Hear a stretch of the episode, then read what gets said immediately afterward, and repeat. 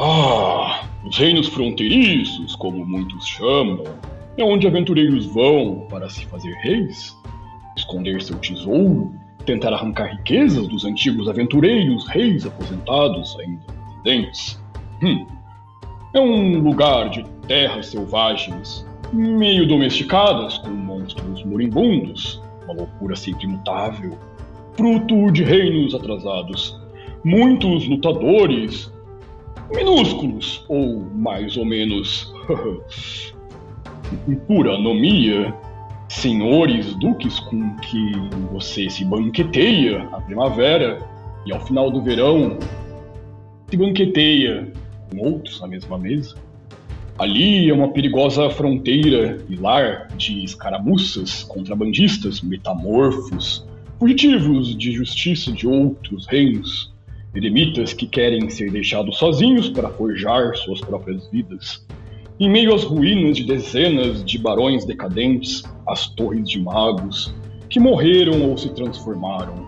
Uma terra viva com magia, nativa e inquieta, escondida nos túmulos em objetos encantados de centenas de esconderijos de aventureiros, magos solitários.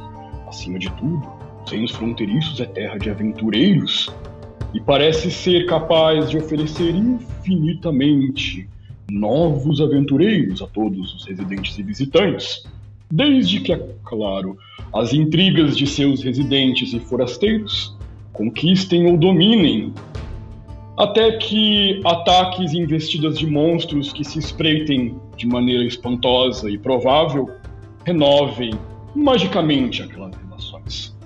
Ah, e sim, que essa seja a primeira das minhas revelações, ou melhor, afirmações de rumores recentes e recorrentes.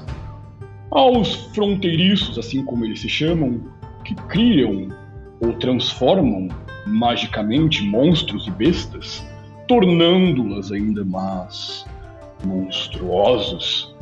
Muitos deles se escondem atrás do caos diário que propriamente criam, enquanto outros abandonam toda a sutileza e promovem o artesanato dos guardiões, esqueletos dos monstros, outros observadores mortos-vivos, guardiões de escudo. Pois é, cuidado, mas antecipo a mim mesmo, já que arquimagos ocupados e preocupados com o mundo em geral são muito de se conhecer, é claro. Saiba que os reinos fronteiriços são aquela faixa leste-oeste de terra bem regada e montanhosamente drenada por rios e riachos, que fica entre o Lago do Vapor e, ao sul, o Char. Aquela região, certamente um terreno não muito grande, mas que assim é dominada por pessoas de braço forte. Os reinos fronteiriços são assim chamados pelo simples fato de serem, na verdade, pequenos ducados, pequenos reinos, pequenos principados, fazem fronteiras uns com os outros. Mas, acima de tudo, também são os reinos fronteiriços, pois compõem o limite da expansão Kalinchit, que se situa próximo daí, sátrapas famintos por terra. Hum. E não se esqueça, é claro, que o Underdark está por baixo dos reinos fronteiriços, assim como todo o planeta de Toril, como conheço. Afinal de contas, não existe terra tão agitada e perigosa, invadida por aventureiros e monstros incontáveis, gravadas por ruínas, armadilhas, arapucas e magias não masterizadas do tempo de Netheril. Hum, pois é, pois é. A você que vá para os reinos fronteiriços, Deixe-me emprestar algumas palavras que também não são minhas, mas são do próprio Meríadas, de Westgate. Se você quiser fazer dos reinos fronteiriços um espaço de aventura, procure seus amigos mais confiáveis, suas espadas mais afiadas e seus feitiços e magias mais poderosos, e quem sabe você terá um tempo para dar uma boa ou pequena olhada nos arredores. Bem, diante disso me vou, desejando a vocês esplêndidas aventuras e floresçais longa e alegremente, sobrevivendo para gerar muitos novos contos selvagens. A seu serviço, aventureiros e aventureiras, sobre as ordens de Mistra, eu, Minster Almar, o sábio do Vale das Sombras. Oi! Café? Café com quê? Café com dungeon!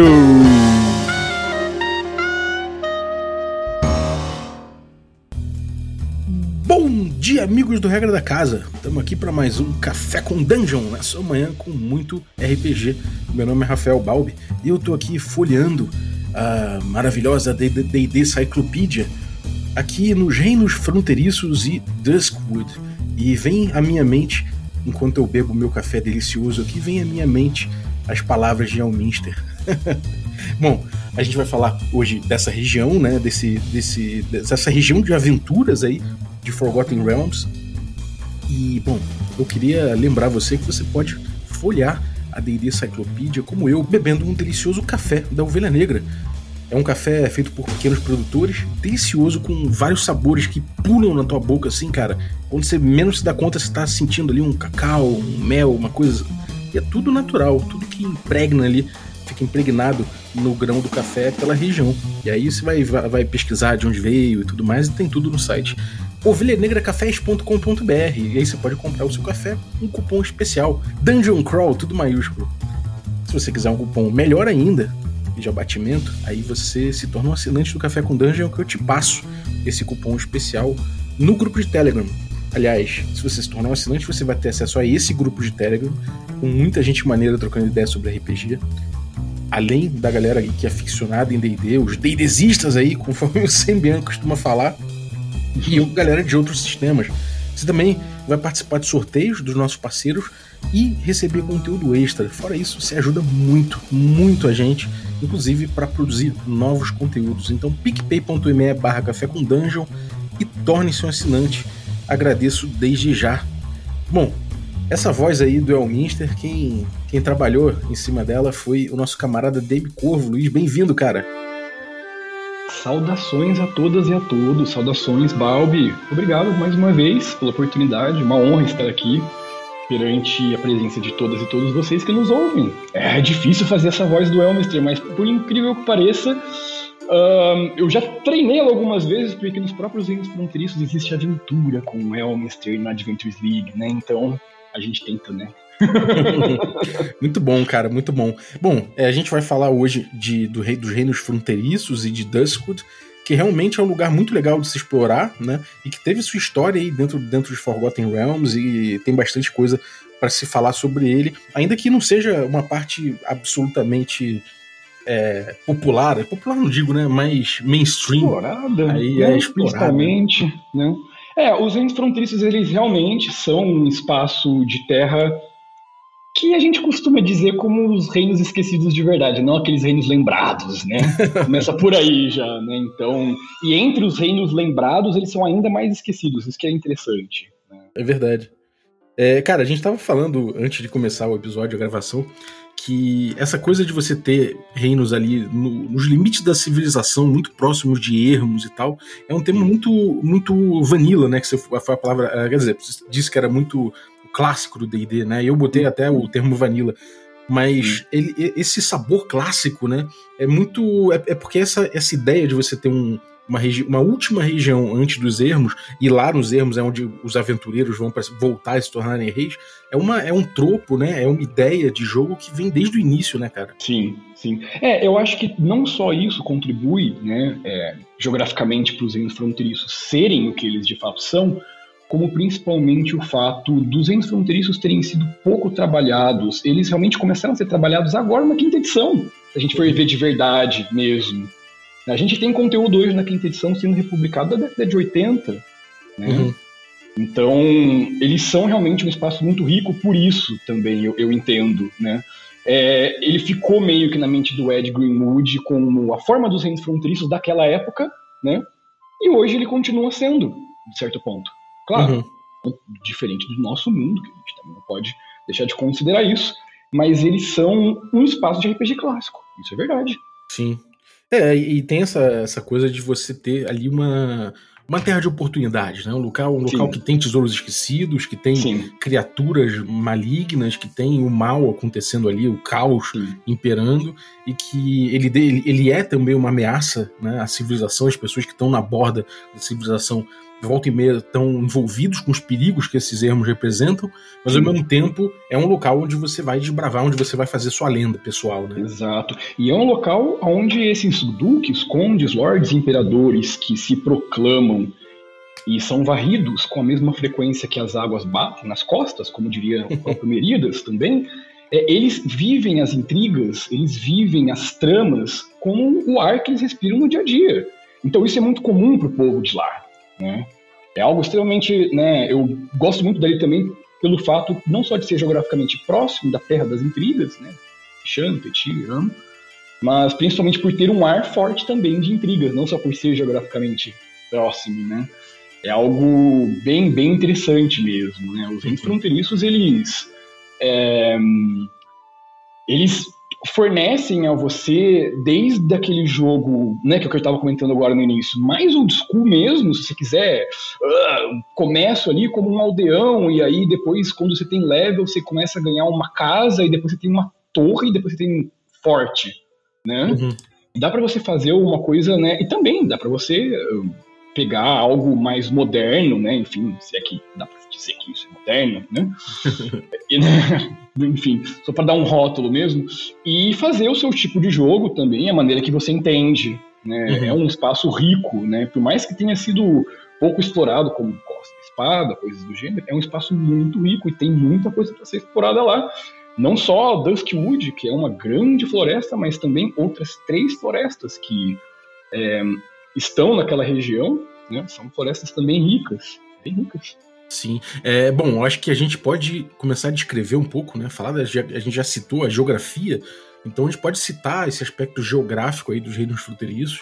Uhum. E, e aí, a partir de depois, quando a gente terminar ali de fazer essa descrição, a gente pode voltar nesse ponto que você falou e explorar um pouco as, as lacunas, né? O que, que, tem de gancho, o que, que tem ali de inacabado uhum. e que pode ser um, um bom local ali para se explorar a aventura.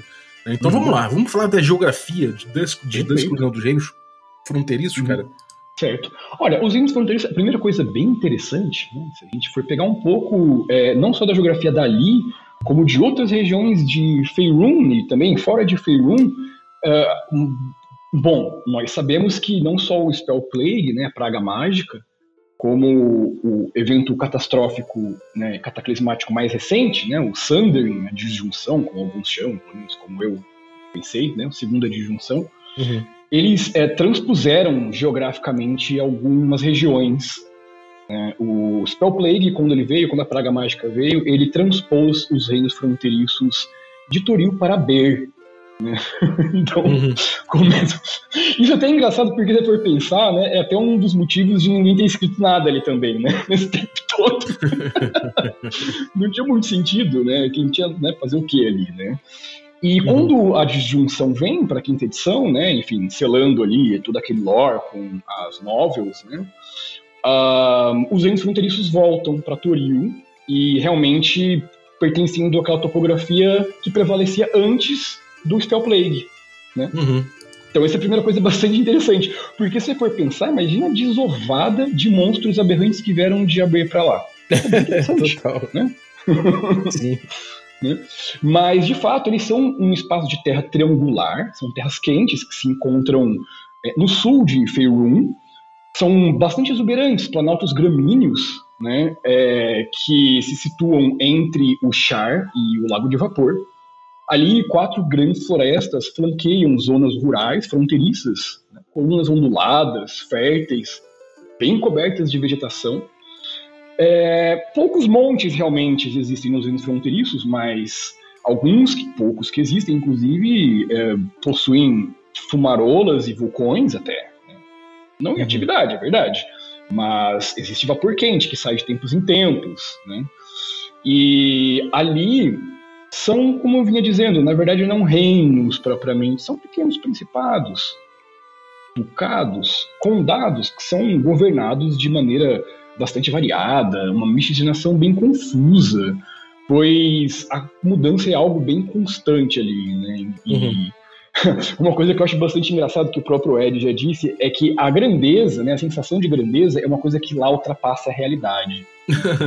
então é, é, muito comum que você ouça falar, né? O próprio Ed Greenwood disse isso, do grande duque de não sei o que lá. Você passa uma boa parte da sua vida como habitante ouvindo dele. Quando realmente você vê o grande duque de não sei o que lá, meu amigo, ele simplesmente é um estalageiro com um chiqueiro dono de um único porco, que ele bem, dá até um nome pro porco, porque é o único amigo dele. Sabe, é, existem umas coisas muito malucas assim nos índios fronteiriços. É, isso é uma coisa, isso é uma coisa muito é, da, da, baixa idade média, né, cara? Uhum. Que realmente você tem ali gente que é completamente ali do, sei lá, de fora ali de qualquer civilização, galera que Exato. tá tomando conta de um, pedaço ali e fala, eu sou rei dessa porra, né? Exato. Quando você vai ver, o cara tem ali, ele, ele tem de fato condição de ter armas ali, de, de manter a, a, a, soberania dele naquelas terras ali, mas é muito frágil, né? Sim, sim. E é exatamente por isso que as coisas são assim, exatamente porque, você, como você disse, né, parece mesmo uma baixa é, soberania mesmo, né, em geral, né, feudal. Uhum. Porque o povo, né, que vive ali, muitos são fronteiriços de fato, mas grande parte deles, na verdade, são pessoas que migraram para lá. É, eu falei Enfim, baixa idade média, desculpa, né? mas é alta idade média, tá? Alta idade média, né? Eu tava pensando em uma baixa soberania, assim mesmo, porque é mais ou é. menos um conceito né, de né, soberania uh, bem decadente, assim, do ponto de vista da realidade, né? Uhum. Mas, sim, é, são pessoas que realmente, nobres, que perderam é, um pouco do seu espaço, das suas terras de outros reinos, constantemente migram para os reinos fronteiriços. Eles migram no intuito de, enfim, tomar um pedaço de terra para eles, ou é, tomar um pedaço de terra de alguém, de fato, né, propriamente dito, e, e, de fato eles conseguem isso, né? Isso não é difícil, porque eles migram para lá com um pequeno exército, né, milícia, e isso é totalmente plausível. Mas a partir do momento que isso acontece, é bem comum que eles passem o resto de suas vidas defendendo aquele espaço de outros conquistadores com ambições semelhantes também. É, e isso, isso, cara, o tempo todo isso me remete à, à história real, cara. Eu, uhum. eu, eu, acho muito engraçado isso, né? O cara, ele, ele, chega ali e se proclama, ele tem uma milícia, ele tem. Ele se proclama rei e fala: Não, eu sou rei, inclusive, porque é, Deus me, me colocou esse, essa, essa, função aí. Então, então, aqui você só tem um mundo de aventura que às vezes até dá mais. Como é que eu vou dizer? Dá mais até estofo, porque afinal de contas, normalmente esse cara ele tem é, uma história, ele, ele tem uns níveis, ele, ele se aventurou, ele trouxe coisa de lá, Sim. então isso dá até um pouco mais de um poder. É, você não precisa da divina providência, ele, ele fez aquilo ali mesmo. Uhum, perfeito. É bem é a, a ideia dos entes fronteiriços é exatamente isso. Porque é engraçado, os entes fronteiriços eles são também há muitos e muitos anos espaço de, de desova. E não só desova de gente, tem muita gente que foge para lá querendo ser esquecida fazer uhum. esquecido, mas também desova de segredos, né, itens mágicos não masterizados do próprio Império Neterense estão uhum. escondidos lá. Né? E muitos caminhos né, sinuosos que levam para o Underdark ainda não foram encontrados. Então a gente tem realmente ali um nível de bagunça muito grande. O pessoal que joga comigo fala: Meu Deus, peraí, é só morto-vivo, ou Elitid, ou gente, ou tem tudo aqui. Sabe? É muito esquisito mesmo, né? É um espaço que quando você vê, e tem, né, esses ganchos fáceis de você conseguir encaixar, principalmente por aquilo que eu disse, né? É um espaço não tanto explorado. Isso faz com que você, DM, possa pegar aquilo e falar: yes, eu posso fazer aqui o que eu quiser. Isso é muito bom. Sim. Lógico, tem muito gancho, tem muita é, coisa fechada, né? Principalmente lore que é legal você usar principalmente. Mas dá para você criar muita coisa. Uhum. É, sem dúvida, cara. E, bom, é, é, o que que são. Qual, é, qual é a tônica que você consegue ver, assim, tipo, NPCs marcantes ou é, fatos que aconteceram ali que você fala, pô, isso aqui é um marco, coisas que você botaria assim, tipo, pra galera se ambientar uhum. dentro desse, dessa região que a gente delimitou agora? Olha, é, é um pouco difícil de dizer, mas assim, é, se a gente for pegar o que tem de produção de conteúdo recente nos reinos fronteiriços, né, para além disso que a gente acabou de falar, das mudanças topográficas e tudo, a gente tem é, uma boa storyline na Adventures League, produzida pela Game Holycon, né, que é, munida aí de uns bons autores, eles estão agora acho que na quinta storyline já, então tem umas coisas bastante interessantes mesmo. Né? A primeira storyline, uhum. é, eu diria assim que é uma mistura grande de intrigas, né? As tramas políticas sempre por trás, entre condes, duques, lords. Existem cidades, tem conselhos, por exemplo, são regidas, né? Em formas de Estado e de governo totalmente diferentes. Então é uma mistura, sabe, de é, trama mágica, né? Então mortos-vivos subindo dos cemitérios e é algo bem interessante, sabe? Assaltos em cidade em massa. Muita gente morrendo, é bem triste. Realmente, os reinos fronteiriços eles são um espaço em que é o sofrimento é altíssimo, né? Ali é quem realmente não tem um punho for, é, forte e firme não dura muito tempo, não, sabe? É, é complicado mesmo. Uhum. Mas também é um espaço em que pessoas vão lá para fazer bagunça, né? Porque sabem que ali às vezes, sabem que ali às vezes é um local onde dá, né? Tem, né? É, os magos vermelhos de Tais estão constantemente lá. Constantemente. Uhum. Os entarins estão constantemente lá, afinal de contas, os arpistas também estão lá. Onde está um, está o outro. Como existem florestas, o enclave se encontra lá por ser uma região mercantil importante, com várias cidades portuárias que levam ao lago de vapor, lógico que também a Aliança dos Lords se encontra lá. E os mascates do rei, dos reinos fronteiriços, cara? Hum, os mascates são realmente bem legais. Os mascates, eles são uma figura típica dos reinos fronteiriços. Eles são aqueles uh, pedestres ambulantes, camelôs, como a gente chama nas nossas cidades comuns aqui, que caminham através dos reinos fronteiriços, vendendo e comprando um pouco de tudo. Né? Você realmente consegue ali ver desde velas, cordas, não sei, um, uma faca, vidro. Afinal de contas, aí na muralha do char existe muito vidro que é extraído. É bem interessante, eles realmente são gancho para qualquer coisa. E, e, uma coisa que é bem interessante é porque também faz com que os aventureiros possam, na estrada, às vezes, ter uma oportunidade, né? Num, até chegar numa cidade. Às vezes as coisas são duras, né? Uhum. É, e como também os, os comerciantes da, da, Idade Média, de novo falando, né? Mas aí já uhum. mais da Baixa Idade Média, eles tiveram um papel importante de, de passar informação para cima, para baixo, de ser, de, de, fazer essa, essa veia, né? De capilarizar é, a civilização, né? Então, de certa forma, eles também são fontes ali de rumores, uhum. que são ganchos de aventura, né, cara? Que da galera, pra galera poder botar gancho ali pro mestre usar, né? Sim, os mascates, não só os mascates como o próprio Zen fronteiriços, ele me lembram, às vezes alguém vira para mim assim, ah, me resume bem rápido o que são os Zen fronteiriços. Eu acho que eles lembram um pouco mal Westeros, sabe? Com magia alta, Sim. lógico, e exatamente né, a parte de uh, nobreza e, de fato, é, grandeza muito diminuída. Nós temos pequenos exércitos, né, em comparação com o que tem naquele mundo. Né? Ele é um mundo de constantes intrigas políticas, é, né, muda-se as coisas com uma velocidade catastrófica. E sim, os mascates eles realmente estão ali para, bem, fazerem parte de toda essa escaramuça, né? Muitas vezes eles não são mascates. sim. É, cara, isso, é, isso eu acho legal. Acho que é um tema muito bom de se explorar também. Agora, bom, e sobre as florestas, cara? A gente começa hum. por Duskwood, talvez, né? Claro, claro, claro. É, Duskwood, para mim, com certeza, é a floresta mais interessante do ponto de vista de bioma e é, principalmente a riqueza que foi colocada ali, né? Se a gente for pensar que, pô, né? Eu acabei de falar, ninguém escrevia nos índios fronteiriços, mas você vai pegar o Elminster's Ecology e você fala, meu Deus, olha os índios fronteiriços aqui. né? Sim. Então, Duskwood realmente é uma floresta bem interessante. É, eu traduzi ela, eu, né, quando eu narrei, é Floresta do Crepúsculo, né? Uhum. Mas um colega disse que parecia mais um bosque, né, da maneira que ela se colocava, porque de fato ela possui muitas clareiras. Então, eu falei, ah, bom, né? Que é do Crepúsculo talvez seja, né? Como a gente vai denominar. Mas, de fato, é a floresta que se encontra no extremo oriente né, dos reinos fronteiriços e separa, então, os reinos fronteiriços daquele reino da estrela fumaça, né? Como eu chamo. É, é uma floresta bem bucólica que, curiosamente, se encontra coberta de magia selvagem, né? Uhum.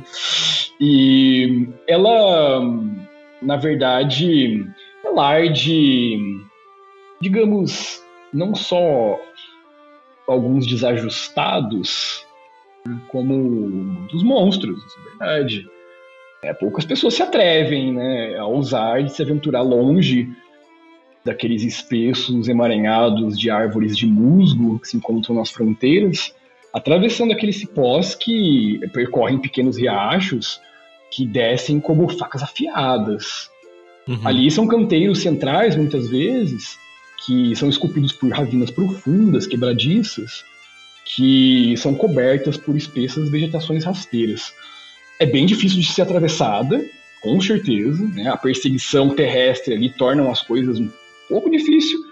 Né? Por mais que existam uh, boas clareiras, o matagal ali ele realmente dá uma cobertura violenta para aquelas aranhas gigantes obras de tamanho espantoso e urjas corujas, que realmente são criaturas que se espreitam por todos os entes fronteiriços. uhum. E que tipo de monstro, cara? Não que aranhas imensas e tudo mais não sejam um problema, mas tem monstros assim, mais, mais classicamente Sim. monstros, né, ocupando uh, Duskwood. Digamos, digamos que nos entes fronteiriços, é, alguns observadores errantes têm fama, sabe? De andar por ali espreitando e provocando bastante pavor entre as árvores, né? Mas lógico, né? É, essa floresta específica, se for falar de monstro, ela realmente é mais conhecida por abrigar verdadeiros rebanhos de estirges, né? Acho que observadores não são tão comuns, né? Mas são, né? Tem fama naquela região, são vistos, né? Às vezes. Uhum Agora, Steer realmente é algo que você entrar lá, no mínimo, amigo, você, bem, vai ver o sol às vezes, ou a, a lua ficando escura, quando você vê, você fala, não é eclipse não, é Stige. Cara, eu acho que na minha vida a criatura que eu mais vi dar TPK é Stige, cara, realmente. É um bicho desgraçado. É, é um bicho desgraçado. é fraco, mas quando eles se juntam, meu Deus, sai É, não vem sozinho, né, cara? Não vem sozinho. Uhum. É, realmente. Mas ali, né, aquela floresta, né, é, bom, eh, muitos sábios acreditam que, é, digamos que umas colônias são criadas nas profundezas, né, colônias de monstros mesmo, sim. Né? Os reinos fronteiriços, é, existem muitos caçadores, e é engraçado porque às vezes precisa ficar fácil de caçar. Né? Uhum. Então é muito comum que às vezes um mago ou algum maluco por aí resolva né, promover uma desova, colônia profunda de monstros. Né? Caralho. E isso ocorre, né? Enfim, né, o próprio Welminster diz, né, que é lá é um lago de um mago neterense, de magia, uh, né, bem degenerativa em curso e, bem, mas difícil de dizer, né? São coisas, são rumores, isso realmente são rumores. Né? Agora, é uma floresta muito rica. É, ali, se você for pegar a quantidade de ervas, fungos raros que crescem ali, é, certamente aquela profusão de, de vegetação ela torna aquele local único nos reinos. Alquimistas, tintureiros, magos. De ervas e cogumelos. Sim, o pessoal paga caro por isso. Ali, porque entrar ali, chegar no coração, nas cristas do coração da floresta é difícil. E essas. É, essas ervas e fungos mais raros, eles crescem em, próximos a piscinas que as águas são brilhantes com magia. E é realmente difícil chegar até ali e voltar, enfim, em segurança, né? Alguns guias em cidades fronteiriças do, de Duskwood são fornecidos, muitas vezes, não cobram barato de jeito nenhum, né? Porque ali realmente existe muita magia neterense não masterizada ou às vezes perdida. É umas piscinas ali, umas piscinas ali de, de magia, como é que é uhum, é isso? Uhum. Pois é, são piscinas que realmente, né, como se águas fossem, né, em açudes naturais, brilham de maneira arcana. Juro que não é prismatic wall, porque isso dá isso dá né, gatilho em qualquer DM, né? Magia é, desgraçada. Mas realmente é uma verdade desconhecida, a fonte dessas magias. Né? Uhum. O, que, o que se projeta ali é que são realmente resquícios de magos neterenses que fugiram né, no final de suas vidas e ali usaram de espaço para, enfim, né, poder fazer o que queriam fora de sociedades voadoras. Sim. É difícil realmente de dizer, né?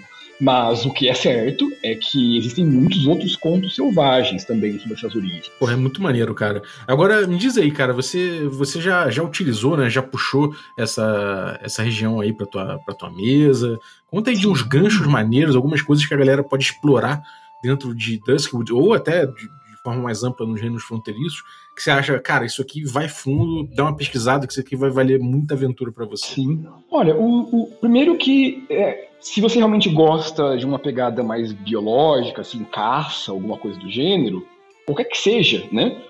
Você pode ir lá extrair, você pode ir lá querer matar também, né, gente? Enfim, cada um tem uma pegada, né? mas você pode fazer realmente muita coisa. Mas dentre isso, tem duas, é, dois pontos que eu acho bem interessantes, que são criaturas nativas e únicas dessa região né? Ali a gente tem não só um tipo de víbora, que em inglês eles deram o nome de Puff Adder, né? eu traduzi como é, víbora inchada, víbora que incha, porque ela é uma víbora que é, estufa suas é, escamas para parecer bem maior para seus atacantes. Né? Uhum. Né? É como um um baiacu, qualquer outra coisa aí que eu pensei, né? que cresce aí, né? Eu realmente não sou biólogo, eu sou advogado, então. Mas é bem interessante porque essa, essa víbora, né, não só ela é uma criatura única, como ela preda uma outra criatura única dessa região, que é o Badger Mouse. Sim, um rato do tamanho de um texugo. Né? Um ratinho, um roedorzinho. É, exato, ele é grandão, né? É, eu, eu, já usei tanto os dois em aventuras, porque você imagina que se um enxame de rato é ruim, imagina um enxame de um rato maior do tamanho de um texugo, né? Então pode ser um grande problema, né? É, um só, às vezes já pode ser inconveniente do caralho, né? Sim, você tá dormindo, imagina entrar na sua roupa de madrugada, tá doido. Acaba com a tua ração. Aham, uhum, pois é. Maneiro. E, cara, como é que é o veneno dessa criatura? Você me passou aqui um, ah, até um é, sisteminha aqui é. curiosíssimo. Então, pois é. Então, a, a Puffadder, né, essa cobra que estufa, ela foi bastante explorada numa, é, numa pequena novelinha que o Ed Greenwood escreveu. O Ed ele gosta de uns nomes bem difíceis, né? Chama Umbros Unpleasantness at Undress Unicorn. Tipo, meu Deus, né? Um, um, um, um, né? é, é, é, pequena, né? Quem quiser, tá disponível. Uh, você pode pagar quanto você quiser no Dennis Guild, né? Você não paga nada se você não quiser. E ali tem, de fato, um desenvolvimento do, da narrativa com o veneno, né? Com o veneno dessa cobra. Na verdade, de duas cobras né, dessa, né? Dessa Puffadder, que são misturados com uma erva, né? Então é, é, é, muito interessante, aquilo que eu falo, é muito rico, você tá vendo? Uhum.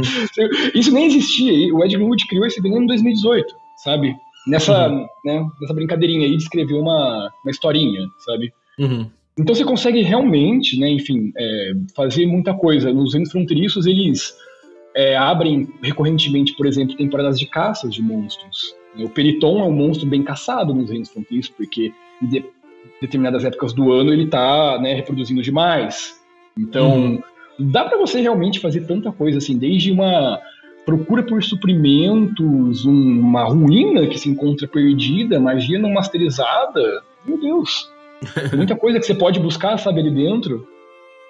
Sim. É, cara, isso é muito maneiro. Eu gosto, eu gosto dessas, dessas possibilidades, eu gosto desses detalhes, né? Eu acho que nesse momento, quando você tá. Se você já partiu para a ideia de que você vai pegar um cenário né, estabelecido, alguma coisa, a melhor coisa que ele pode te dar são certos detalhes que criem ganchos, que criem histórias.